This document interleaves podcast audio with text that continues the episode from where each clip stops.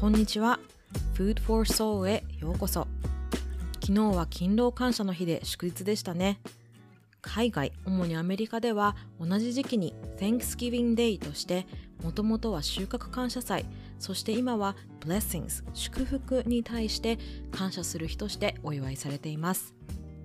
皆さんはどんなことに感謝ありがとうって心から思いますか？私は今日家族やパートナー友人様々なことを通じて出会ってきた人たちに特に感謝の思いを送りたいなと思っています。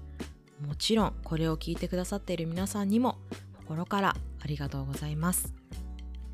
ポッドキャストを始めてから普段は筆武将の私がいろいろな人とメッセージをやり取りするようになりました。それはポッドキャストを始めた時には想像もしていなかったとっても嬉しいハプニングで一つ一つの出会いにとっても感謝しています。さて Food for Soul はゲストのリアルなライフストーリーを聞きながら時には熱く時にはゆるーく人生のさまざまな季節や生き様をお祝いするポッドキャスト番組です。聞いてくださっている皆さんがほっと一息ついたりなんか栄養になったなぁと思えるきっかけになったら嬉しいです。今回は引き続きかかずとのインタビューをお送りします。前回のエピソードでは私が私でいることというテーマで語っていましたが今回はその延長線上でそんな私をどうやって学んでてる？というお題から始まります。ほっと一息つきながらぜひお楽しみください。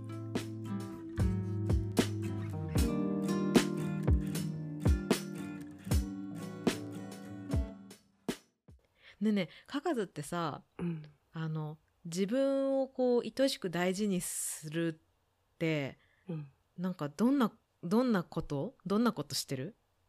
えっとまず自分が感じてることをちゃんと感じる。うん。あのでそれをジャッジしない、うん。善悪とかでね。をする。気づける状態にいる、うんうんうん。あの例えば私最近ほんと生活のリズムがすごく変わったんだけどうんえっと、人と会うとか、外に出るってことがちょっと自分には、ちょっと疲れやすいくて、なんかそれを無理させない勇気を持つ。例えば友達が誘ってくれてるとかがあっても、その時自分がちょっとどうしても休むことを優先したかったら、断る勇気を持つとか。そうそう。を、をとにかく続けてる。あとは、そうだね。いっぱいあるだろうね。ご飯？食事かな？あとはね。食事は結構影響がいっぱいあって、うんうん、できるだけ自炊をするとかかな。うんうん、えそれはどうして？えーっとね、なんか、感覚なんだけど、外食したうんうん次の日って、体がしんどいんだよね。うーんなるほどそう。感覚なんだけどね。でもまあしんどいって感じてるのを気づくから、できるだけ家でご飯を食べる。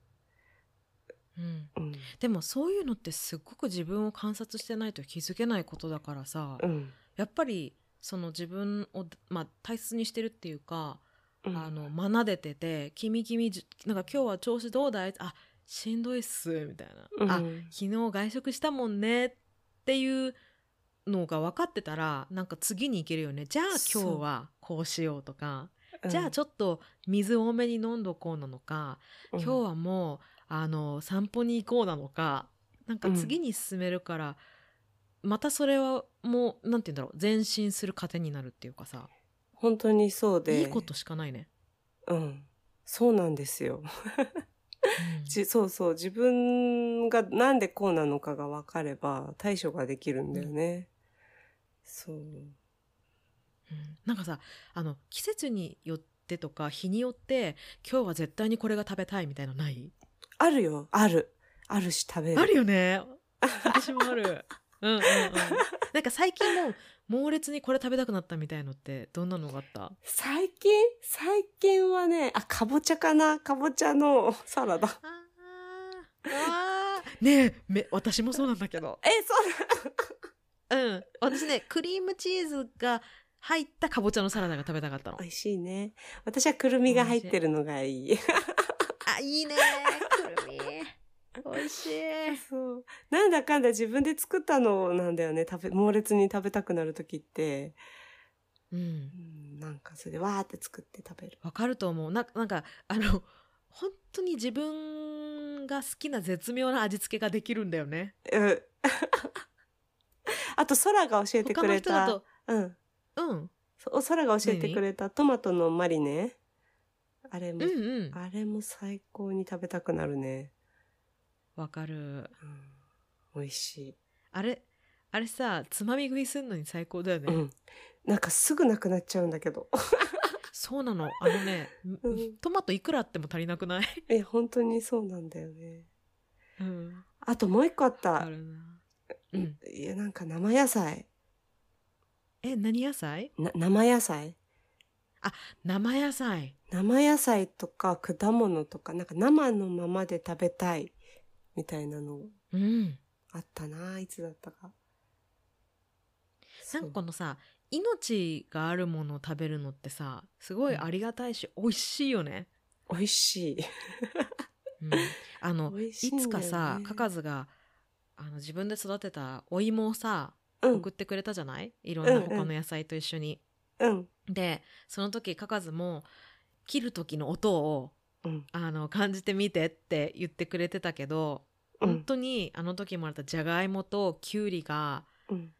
あの今まで聞いたことない音だった切った時そうでしょも感覚とね、うん。そうもうみっちみちうん。私も畑やって初めて知ったね、それ。うんう。んなんかこう水みずみずしいんだけどあの水がとなんて言うんだろうな溶け出ちゃってるっていうよりはパッツンパッツンに入ってる感じだったそうだね。なんか強そうだよね。そう野生動物って感じ。あそうそうもう ねランランな感じでねすっごい味も美味しかったしありがとう。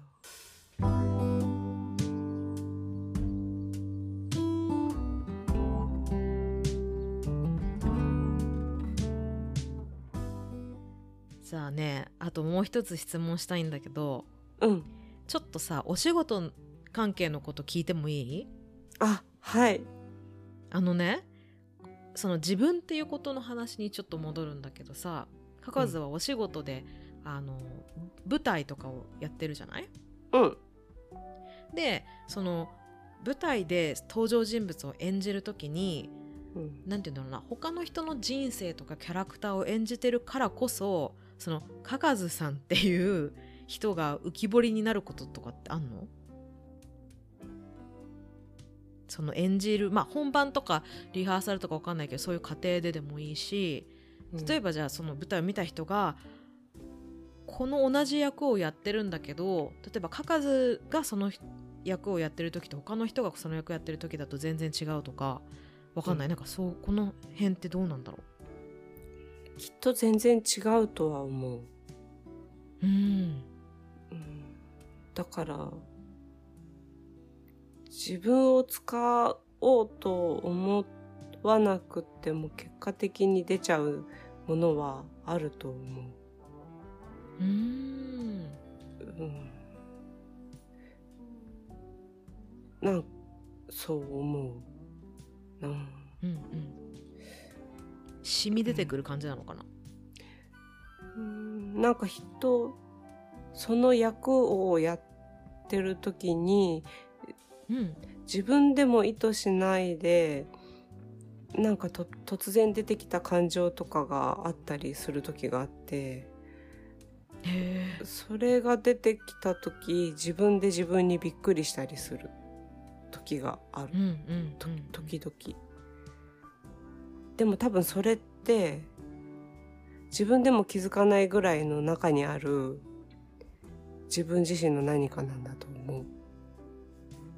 うんその潜在意識レベルのっていうこと？そんな気がする。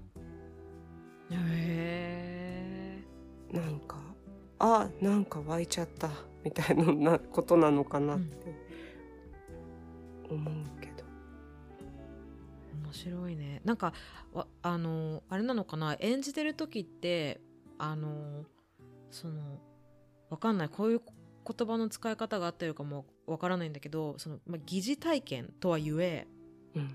その場面だったりとかを体験してる時にそれを本当に体験してるかのように感情が湧きあのその湧き出てくるっていうこと？うんとね。うん。そうなんかうん。空も見に来てくれたあのーエデンっていう舞台があったでしょ？うんうん。あの時にそれをすごい明確に感じてたね。って思うんだけどなんかこうかからそう出てき出てくるんだよね。あれなんだ？自分でもねわかんないのなんかね役がそのセリフを言う理由があるでしょ全部。うんうん。言葉って理由があって喋るでしょ。その理由が、理由となんかいろんなことがつながった時に、うん。なんかオートマチックモードみたいになるっていうか、体は別に震わそうとしてないのに震えてきちゃったりとか、うん。なんか、セリフ言ってたら、すっごい勝手に嫉妬心みたいなのが、まあ、嫉妬してるセリフがあって、うん。それを言ってたら勝手にすごい嫉妬し心が湧いてきたりとか。へえは、あすごいな。なんかそのもう体に反応とか心に反応が出てくるんだねそうやって。でもそれはいつだってはできないんだよね。私もうん。舞台数回しかね、経過経験はないけど、そのエデンっていう舞台をした時は本当にそういうことがたくさんあって、うん。あの、多分環境が整ってる必要があるとも思うんだよね。ここれは、これは私の個人のあれだけどね。あの、役者さんがみんなそうとか全く思ってない。ただ自分が体験したことを話してるだけなんだけど、うんうんそう、環境がまず絶対整ってる状態じゃないと、そういう奇跡みたいな瞬間だと思うんだけど、それは出なかった。出ない。なるほどねうん。なんかそのさ役作りじゃないけどうん。その例えば演劇とかを作っていくなんだろうわわかんない私の勝手なイメージその初期段階の時にうんその演じる時って他の人になるっていうことじゃない？うん。そこに葛藤はある？それとも自分の例えばわかんないあのこういう役を演じますっていう時にはその役になんかこう自分の普段のプライベートなライフスタイルとかもうん。合わせていくの、なんか不思議と私はこれまで経験した役が、うん。そんなに遠くにいない、どれも自分自身の。うーん。から、こう、合わせなきゃな、みたいな風になったことがなくて、うんうんうん。なんか読みながら、すごく残酷な一面のある人だったとしても、うんうんやっぱり愛すべきに、愛すべき人なんだよね。結構お芝居に出てくる登場人物って、みんな、そう、愛すべき人たちですごく残忍だったりとかしたとしても、彼らの正義があったりとか、なんか、そう、私人が好きだから、なんかそういうふうに思,、う思うのかもしれないんだけど、うんうんでその愛おしいなって思える部分さえあれば、全力で味方になれるって感じ。うーん あの、そんな感じなんだよね。なんか、これ合ってるかなわかんないけど、私が思ってる感覚だけど、うんそうなんだよね。で、全力で味方できたら、思い切り汚る、汚れることもできる。ってう感じ。んなるほどそう。面白いそれは、その人に正義が、の正義がある上でのことだからって感じ。うんうんうん。なんかその人の正義があるっていう言葉あの関連で言うとさうん。例えば人と人があのまあは話したりとかいろんな関わりをしていく時って必ず自分のなんだろう中のナレーションみたいのをさ持ち込んでいくと思うのね。うんうん。例えば例えばだけどじゃあ夫婦関係とかであのーじゃあわかんないなまあじゃあ男女の夫婦だとして男の人がめっちゃじゃあスーパーで買い物して帰ってくるみたいなすっごい重かったうんうん。ですごく手が痛くて帰ってきましたであの奥さんあの女性が「ねえ醤油買ってこなかったの?」とかって一言放った時にうん。奥さんはめっちゃ醤油を待ってたとするじゃん。っていうナレーションがあって男の人はめちゃくちゃ重くて手が痛い思いして帰ってきたっていうこの2人のナレーションがさうん。合わさった時のさうん。あの何？いがみ合いを、うんうんうん。ねなんかこうお互い自分のナレーションだけでうんうんうんうん。勝負してるじゃない？うんうん。なんかそれが多分さその好き嫌いとかいい悪いとかあのその愛愛することができるかどうかさっきのうんうん。カカズの話だとさ、うんうん。にも結構関わってくんのかなって思って。でも今聞いてて思ったのは、なんかその、例えば醤油買ってこなかったの？の一言の奥にあるのなんだろうとかって考えて、醤油、うんうんうん。まあ、その食卓を完成させたかったっうんていうことがあると思うんだけど、その食卓を完成させたかった、それは、なんだろう。なんかその日常のひ一つの食卓で、なんかそれを二人で食べるっていうことを達成させたいってことでしょ？うんだからなんか決して憎しみじゃないよね。なんかその、ただ残念であるっていうこと。それができなくって残念で、それは多分、ななんかすごい素直に出せなかったこともしかしたら？とか、うんあとその旦旦那さん？なんか相手の人のは一生懸命重いけど頑張っては買ってきたの。荷物を運んだ。それは、その、その一連を完成させるため、なんていうの、頼まれて買ってきた、それを、うんうん。はい、買ってきたよっていう、その、なんていうんだろう。なんか本当はに、なんていうんだろう。その二人の日常を完成させるための一つの出来事を彼は達成したんだと思うんだけど。なんか、うんうんうんそこが、とかまあうんお互いにお互いのことを好きだからだよねだってそうやって2人で食べたいってそう。そしたら楽しいのにっていうのと。うん。もう重いのをじゃあ、うんうん僕があの君にの役に立ちたいとかそう。なんかこううん。って思ったのになんか表なんて言うんだろう。あの合わさったものがうん。やいのやいの言ってるみたいなのがさ。そうそう。だから、まあ表面で一瞬やいのやいのなったけど、んなんかそれもまた、やいのやいのはああったけれど、ああ、でも、なんか、きそこに気づければ、うんなんか、ふふってなれる一つのわ,、うんわちゃわちゃではあるというか、そうだねなんかそううん。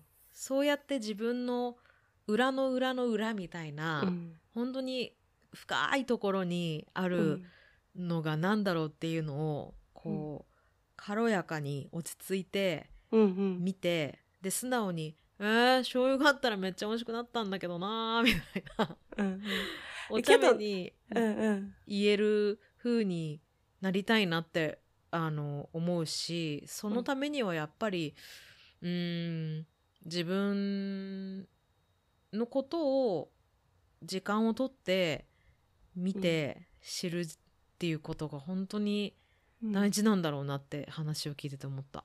うん、なんか私もそのお茶目で素直な人で居続けたいと思ってる反面、それが難しいのも知ってるから、なんか、わあ、もうなんで買ってきてくれなかったのってなっちゃったとしても、それは一つの過去の出来事として、で、からの過程があって、なんか、最終的に、その、わあ、もう、わあってなって、やーって二人でなった、その出来事を、少し先の未来でクスクス笑える状態にしたい。うんうん。うんうんそれでいいかなとも思ったりすそうだね、うんなんか多分だけどそのためにはさる。うん。あの誰を責めるあの責め誰かを責めることは必要ないと思うんだけど、うんうん。誰かを指さすこなんてなんだろうあえて視線を向けるんだったら相手じゃなくて多分自分だよね。あ、そう、それはそうだね。ねその「いやーってなっちゃった後に、うん、私なんであんなイライラしたんだろう？そうそうそうそうそうそうそう絶対それはそうだと思う、うん、ね。なんか多分指さすことはめっちゃ簡単なのなんで醤油買ってこなかったの言ったでしょ？って。うんうん。とかなんだよ、ね、なんで醤油必要って言わなかったの？とかさ。うんうんうん。相手とかまあ状況に指さすのは簡単だけどでもそうしたら多分何も変わらないんだよね。そう。し、なんかそう、その指差しを自分に向けるだけで、結構全部い、愛しくなるよ っていうか、なんかその、うんなんか多分そういう一悶着ってすごく醍醐味なんだと思うんだよね。人間関係の本当は。だから、そうだね。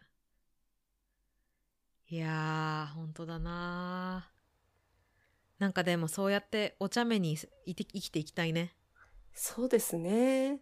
でもうん空と、空と電話してよくそういうことあるよ。私も、その、お向きよりは、なんかピエーンっつって、なんかそ 空によく、もうやだ、あーとか言って泣きながら電話しても、20分後ぐらいには超爆笑して、二人で大笑いしてて、あれ？私さっき電話した時泣いてたけどなんで笑ってんだみたいになってうん。終わるっていう。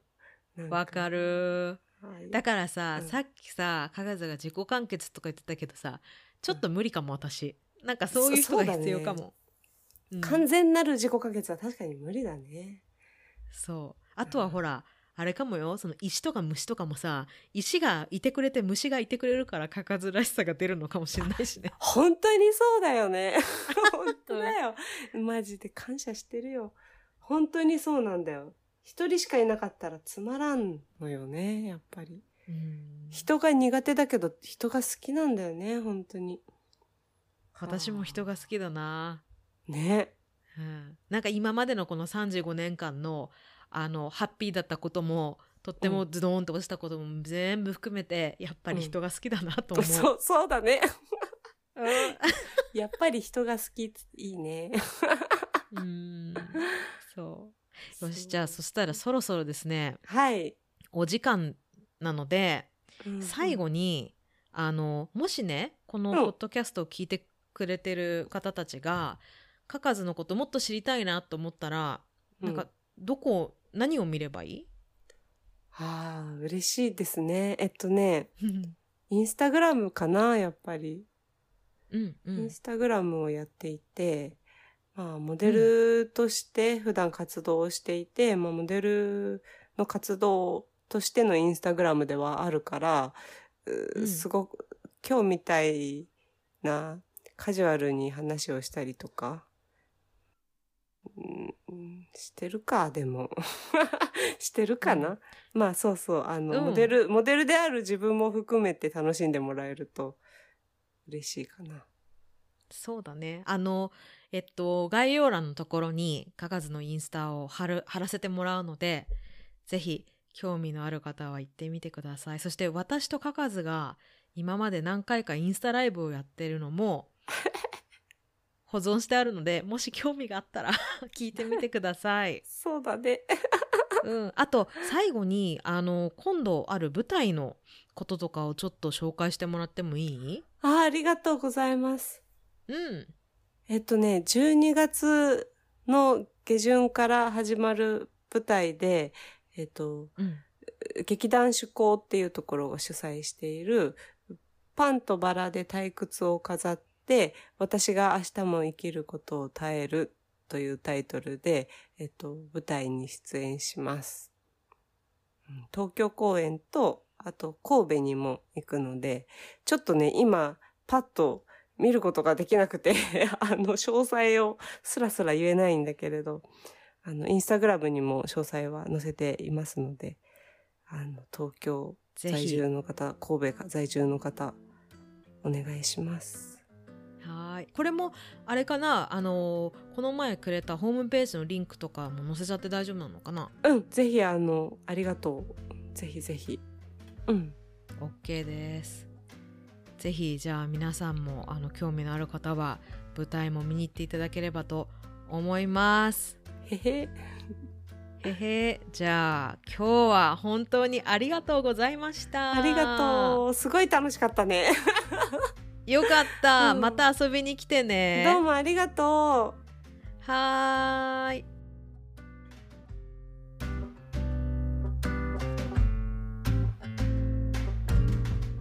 2回にわたってお送りしたかかずとのインタビューいかがでしたか？